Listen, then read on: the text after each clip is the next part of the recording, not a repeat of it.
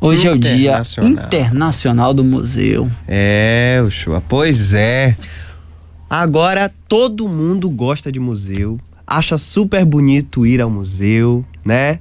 Não sei se, se a maioria das pessoas entende a importância dos museus. É por isso que a gente vai ter um bate-papo agora com um professor qualificadíssimo para falar sobre esse assunto. Mas tem um problema nisso aí, hein? Na sua cidade, você que está me ouvindo agora, 5h32 da tarde. Na sua cidade tem museu? Você já visitou o museu de sua cidade? O que foi que você aprendeu com ele? Pois é, preservar a história e a memória do nosso povo, do ser humano, sempre foi um grande desafio das civilizações.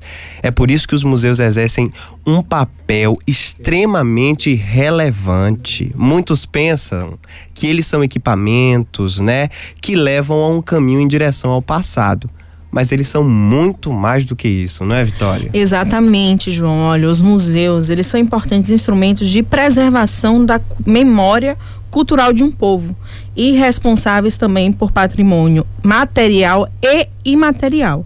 Em princípio, a finalidade dos museus era de salvaguardar e não de disseminar as informações culturais. Mas hoje a gente entende, né, que mais do que levar a gente ao passado, o, os museus eles podem nos dizer muito sobre o nosso presente também. Verdade, Vitória, João. E olha, hoje é o Dia Internacional dos Museus. E a gente agora vai bater um bom bate-papo sobre esse espaço tão importante na nossa história e a conversa sobre de que forma os museus são importantes para incentivar a cultura de um país, em especial do nosso país. Vamos bater papo com o professor Rafael Dantas, historiador e pesquisador na área de cultura material nesse dia tão importante que é o Dia Internacional dos Museus. Boa tarde, professor. Prazer ouvi-lo mais uma vez aqui no nosso programa Altos Papos, professor Rafael. Meu querido, é uma grande, é um grande prazer conversar com você novamente, conversar com vocês. É, estou voltando para conversar sobre um tema tão importante, né? Que é relacionado aos nossos espaços museológicos, aos nossos museus. Então, eu fico muito contente pelo convite, por estar aqui com vocês e especialmente por estar conversando com todos os ouvintes e espero, né, incentivar, né, nesse bate-papo de hoje, incentivar que todas as pessoas, quando melhorar essa situação, né, poder visitar os museus, visitem os nossos espaços, os nossos museus aqui no estado da Bahia. Né, existem diversos museus espalhados pela cidade do interior, Existem museus do estado em diversos lugares, fora centros culturais e outros tantos espaços que também guardam a memória de cada município.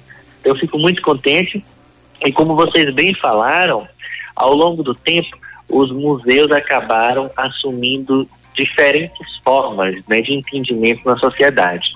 Essa concepção de museu que a gente tem de hoje tem um tempo, né? Ela passa a ser construída em determinado período da história e a dizer justamente daquelas grandes coleções, daqueles espaços que, de uma forma ou de outra, tentavam guardar a história, evidentemente selecionada, de cada lugar, de cada momento, de cada período da história. E com o passar do tempo, essas coleções começaram a ganhar uma relevância, uma atenção em uma discussão muito mais teórica, metodológica, diferente. Esses museus começam a surgir, especialmente no 18, no século 19, a exemplo do Louvre na França, entre outros, e passam a ser lugares para a gente conhecer, entender essa cultura em um nível muito maior. E evidentemente que hoje a gente tem, temos uma, uma outra compreensão, um outro entendimento muito mais dinâmico, muito mais social, inclusive, sobre essa importância do museu, para além da própria cultura material, como foi dito, mas também da imaterial, ou seja, a história não está só nos objetos, mas também está em nossas ações, nossas tradições, nossos festejos. Então a gente tem que celebrar tudo isso. E é importantíssimo que vocês tenham aberto esse espaço rádio para a gente dialogar, bater um papo sobre esse dia. Verdade, professor. E olha que estamos vivendo um período onde o digital não para de ganhar forças. Por outro lado, o museu nunca perdeu a sua essência, o seu encanto e o que podemos destacar que justifique uma cultura tão grande que nunca se perdeu diante de tantas evoluções, professor? Oh, que questão interessante. Olha, quando a gente fala do Brasil, por exemplo, esses pontos são ressaltados ao máximo, né? O Brasil é fruto da pluralidade, do encontro de culturas, e os museus também mostram isso, né? E ao longo de toda a história da humanidade, é, esse pouquinho, essas seleções desses encontros, dessa produção, dessas artes, desse conhecimento humano está presente, né? A atividade humana, né, a história, as ações humanas ao longo do tempo dá frutos. E são esses frutos que estão presentes nos museus. É frutos de tempos passados que estão presentes nesses espaços né, que são construídos com essa finalidade. E a gente conhecer, entender esses momentos da história é fundamental. E eu vou completar o show que é fundamental todo investimento para esse setor, todo investimento para essa área. Quando a gente lembra, por exemplo, que alguns anos atrás perdemos o, o acervo, né, boa parte do acervo do Museu Nacional, de imediato a gente lamenta tudo o que aconteceu e eu aqui, batendo papo com você, digo, outras tantas instituições, outros tantos museus espalhados do Brasil afora estão na mesma situação ou mesmo pior que o Museu Nacional. Podem pegar fogo, passar por uma situação ainda mais problemática. Então, esse incentivo, esse cuidado em preservar, em visitar esses espaços e, como você pontuou, abrir também um leque para o meio digital, como muitos museus e instituições vêm fazendo ao longo do tempo, é um ponto fundamental, importantíssimo. Fico muito feliz que nos últimos anos, muitos museus, não só no Brasil, como mundo afora, tenham tomado essa iniciativa. Mas é possível hoje você de casa, do celular, passear por algum museu só olhando um vídeo ou então com a tela interativa para você passear pelos corredores. Isso é uma saída para atrair o público. Claro que não substitui a visita né, presencial, que é um efeito sensorial, é uma experiência muito diferente, mas é uma forma de aproximar as pessoas também ao museu. No ano passado, por exemplo, eu participei de diversas ações com o Museu Carlos Costa Pinto, o Palacete das Artes, o Museu de Arte da Bahia, entre outros. Este ano também temos uma série de iniciativas ligadas aos museus públicos aqui, tudo no campo digital por conta da epidemia. Então, eu estou torcendo muito que a gente possa é, saudar, né, um, comemorar esse dia do museu no próximo ano, todo mundo visitando os museus. Até lá, a gente faz o possível né, para aproveitar como pode. Estamos no bate-papo. Bom bate-papo com o professor, historiador e pesquisador na área de cultura material, professor Rafael Dantas. João França nesse bate-papo sobre esse assunto que é tão gostoso de falar e eu particularmente adoro cultura, adoro museus. Inclusive, daqui a pouco perguntar, viu, professor? Depois do João, quero saber do senhor, que eu já vi o senhor fazendo algumas postagens e eu tive o prazer de ver. Vou logo encaixar, João, depois você fala, viu? Vamos embora. Ô, professor, eu tive o prazer de ir à cidade de Candeias e conheci aquele museu que, inclusive, está sendo todo restaurado pelo governo do estado e fiquei encantado com que eu não conhecia o museu. E é um, um, trabalho tão espetacular que, que o governo do estado está fazendo né, na requalificação daquele museu. Queria que o senhor falasse um pouquinho da importância desse museu lá de Candeias. Oh, que legal, eu já fico animado.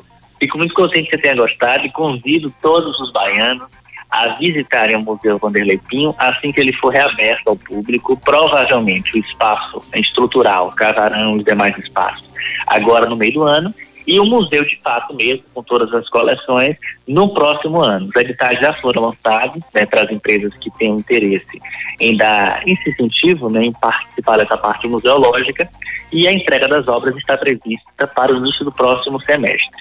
Ali, meu querido, sua, e as pessoas que estão nos acompanhando, era o antigo engenho de freguesia, uma das principais construções da época colonial, né, da época da colônia, que dominava a produção do açúcar no recôncavo baiano. Ah, naquela época, é interessante a gente frisar, se hoje o petróleo, a laranja, a soja são pontos importantes da nossa economia, no passado, há 300 anos atrás, o açúcar dominava esse cenário, né? Evidentemente que tudo isso pautado na escravidão. O trabalho escravo na época era essa grande, né? A escravidão era essa grande instituição que permeava diversos elos, diversos setores dessa sociedade colonial. E o antigo engenho freguesia é justamente esse símbolo da opulência do açúcar e da brutalidade da escravidão ao longo de séculos. A casa é dividida justamente com toda a questão de hierarquia presente naquele período. O grande engenho também é um reflexo muito claro disso. E na década de 70 do século XX, depois de um certo tempo, beirando um quase que abandono, um período de decadência, ele acaba virando Museu Vanderlei Pinhon, que foi o descendente né, da última família proprietária do engenho, isso no final do século XIX, início do século XX. E ele empenhou, deu todo o seu gás, o seu ânimo, para que aquele espaço fosse tombado e reconhecido pela importância que tinha para a história baiana e do recôncavo baiano. Recebendo então seu nome na década de 70, no governo Luiz Viana Filho. E de lá para cá ele se tornou museu. Lá dentro temos peças incríveis da sociedade colonial, né, marcenaria, né, móveis de jacarandá, porcelana, é, quadros, pinturas, arte sacra, peças relativas à produção do açúcar e também do período escravista como objetos de tortura usados com os escravizados, entre outros tantos é, objetos e espaços que serão abertos, fazendo essa contextualização do período do açúcar, do período escravista e do povo do recôncavo, né? ligando, relacionando esse espaço com o recôncavo baiano, sua diversidade cultural, as pessoas que lá moram, e essa pluralidade de culturas existentes. Então, aquele espaço, não tenha dúvida, que será mais um atrativo para o nosso estado, de peso e ligado também ao mar, já que um pier né, foi construído, então quem quiser vir pela estrada, pelo mar, tem essa possibilidade. Eu ainda destaco que é muito melhor pelo mar do que pela estrada, e é, provavelmente teremos grupos ou empresas que farão esse tipo de transporte para o Museu Vanderlei Pinho, entre o espaço de evento também que vai ter. Então, é um museu, é interessante a gente pontuar essa questão também, Ushua, que está aberto às novas nuances tecnológicas. Ou seja, não é um museu apenas com um espaço de objetos históricos, porcelanas, mobiliário, etc.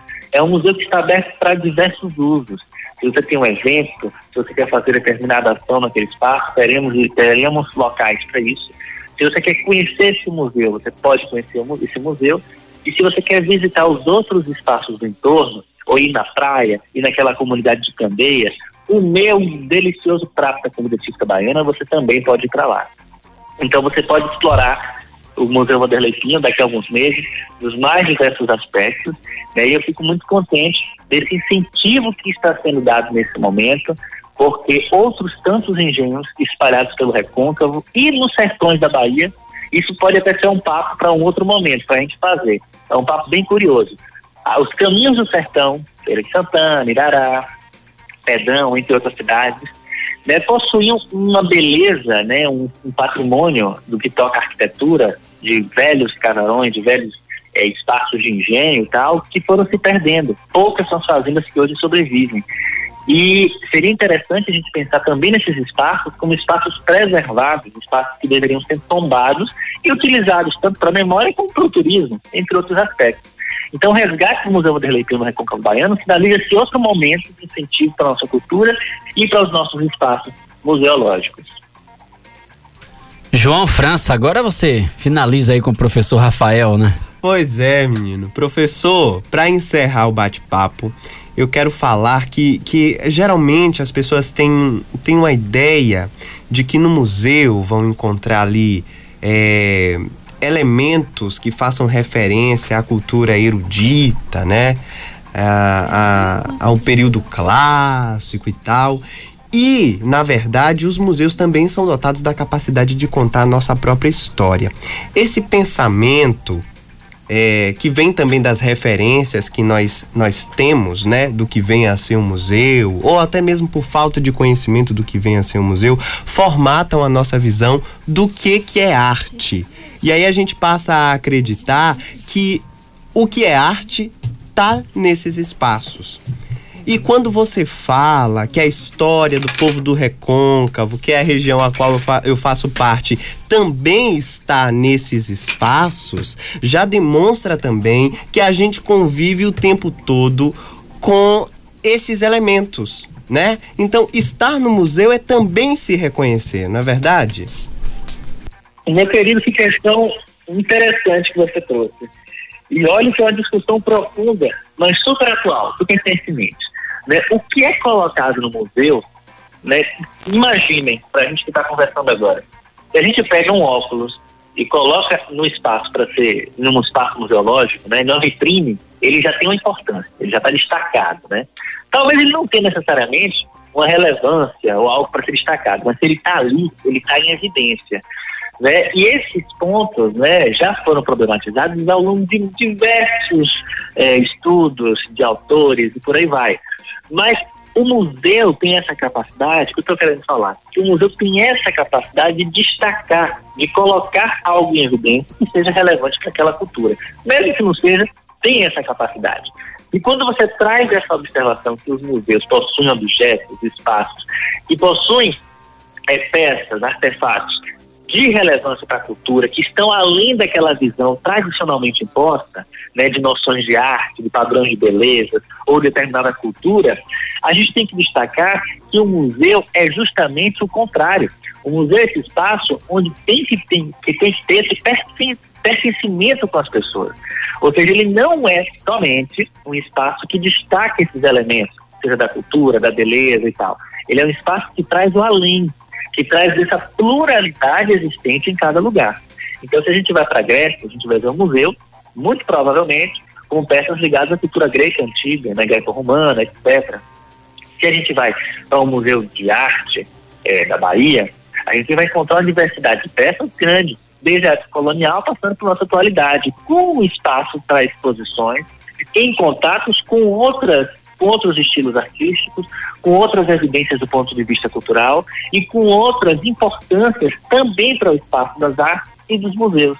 E nos últimos anos, especialmente, esses espaços museológicos estão passando por novos entendimentos, por novas interpretações de como esses museus devem ser tratados e entendidos enquanto elementos de uma sociedade. Ou seja, pautas ligadas a temas que são relevantes, importantes para nós nesse momento, que estão em debate, estão presentes no museu também. Esses espaços estão constantemente em movimento. Então, o museu não é aquele espaço que só tem um tipo de visão, que só tem um tipo de, de artefato, de objeto, e representa apenas essa visão tradicional, de antigo, de velho. O museu também tem novidades, e essas novidades podem ser vistas, tratadas, expostas de formas diferentes. A exemplo, temos um quadro, uma pintura do século XIX que está exposta na, no Museu de Arte da Bahia há 50 anos. Temos uma exposição Tá dando um exemplo agora, em 2021, que pega essa pintura e que coloca ela em outro aspecto, que problematiza ela em diferentes olhares. Então aquela pintura pode ser a mesma, mas está tratada, evidenciada, colocada de uma forma diferente. Ou seja, o museu é um espaço de mudança, de interpretações distintas, que exposições vão e vêm, entram nesse espaço, trazem novos públicos, problematizam esses acervos. Sem falar na abertura para aquisição de novas peças, ou mesmo de de peças. Quando eu estou falando do Vanderlei Pinho e esse cuidado com o homem do recôncavo, isso vai estar presente porque é uma temática super atual. A gente não pode pensar o espaço Vanderlei Pinho apenas como sendo uma casa grande, né, ou ressaltando apenas um lado da história, né, dos senhores de engenho, dos barões que ali moravam e tal. Temos que ter essa visão múltipla dessa história, desse espaço. Um espaço onde também teve sofrimento, onde tivemos a brutalidade da escravidão, um espaço onde homens e mulheres atuaram nas mais diversas espécies, nem um espaço que está linkado com o povo do recôncavo baiano, com as festas, com as tradições, com homens e mulheres, negros, brancos, descendentes de indígenas, quilombolas, que atuaram constantemente ali naquele, naquela área. Então o museu tem que também estar sensível a todas essas pautas, né, a todas essas questões e levar, levar para os ambientes, né, para os espaços de debate, tudo isso. Então, antes de qualquer outra coisa, a gente tem que ter bem em mente que o museu não é só um lugar de coisas antigas, mas é também um lugar de novidades e é visitando os museus que a gente descobre essas novidades. Professor Rafael, quero agradecer a sua atenção nesse bate-papo aqui para a feira, para toda a região. É um bate-papo tão bacana. A gente vai voltar a bater papo com o senhor, porque é, é algo, inclusive, que a gente precisa sempre ressaltar, ter espaço para debater, para evidenciar. Porque eu fico sempre dizendo, viu, professor? O povo fica viajando aí para Europa, né, para outros países e ficam todos lá maravilhados com os museus, com a cultura. E a gente tem tudo isso aqui tão perto, aqui do lado da gente, Cachoeira, hein, João? João, que inclusive é lá da UFRB de Cachoeira. Ô, Tanto, tanta coisa linda tem em Cachoeira. Nossa, Por Cachoeira exemplo, é aqui em um- Feira de Santana tem Cachoeira é o muita do coisa bacana da história da Tem, cidade, né? agora, é, Feira de Santana não tem, como a maioria das cidades do interior, mas aqui eu gosto de pontuar sempre, uma, uma política de valorização. Olha, feira não memória. tem, não tem. A maioria das cidades não tem também, infelizmente. E eu digo infelizmente mesmo. Feira, aliás, feira tem muita é coisa que precisa ser o consertada. show- o que é a abóbora do Amélio Amorim daquele está, naquele estado? O que é a ponte do Rio Branco? A ponte, hein? Eita. né? O que são os casarões que foram destruídos para a abertura de estacionamentos no centro da cidade? Tem agora né? da Filarmônica 27, 25 de março. 25 de março, que também o casarão tá lá à, à, à beira, inclusive, de cair. Então, são pontos tão especiais e que a gente vai voltar a falar muito, porque o espaço do Altos Papos também é pra cultura. Professor, obrigado, viu? Muito bom bater papo com o senhor. Meu querido show, fico muito contente. Olha quanta coisa a gente tem para conversar. João, um abraço para você. E lembrando, Feira de Santana é uma cidade incrível que não fica é, atrás de nenhuma outra cidade do mundo, do ponto de vista de sua importância, de suas belezas. Mas cada cidade tem seus encantos, né? E precisa ser muito bem preservada, cuidada, entendida. Eu tenho até que passear em Feira de Santana para fazer um registro desses espaços históricos para colocar no roteiro aqui do estado. Marcar pra gente lhe acompanhar nessa sua vinda à feira, viu, professor? O João já quer fazer parte da tour, já fez, nossa, olha só. Vamos embora. É. Abraço ao professor, muito bacana esse bate-papo com o professor Rafael, falar de cultura, falar de história. Olha, quando eu falo de cultura e de história, eu quero abraçar minha amiga Edna Baiana, que tá lá, A gente vai marcar. tá lá em Roma. Olha, a gente tá aqui falando de cultura. Ela mora em Roma há 15 anos e sempre que eu falo de cultura, que eu falo de museu, eu lembro da Edna, hoje estava vendo as postagens, inclusive, da Edna aí nas redes sociais, mostrando um pouco desse dia tão importante, Dia Mundial, que é Dia Internacional do Museu. Beijo no coração, viu, minha amiga Edna? Tá aí em Roma e fico feliz em estar trazendo esse tipo de bate-papo aqui, porque como eu falei, João, esse espaço da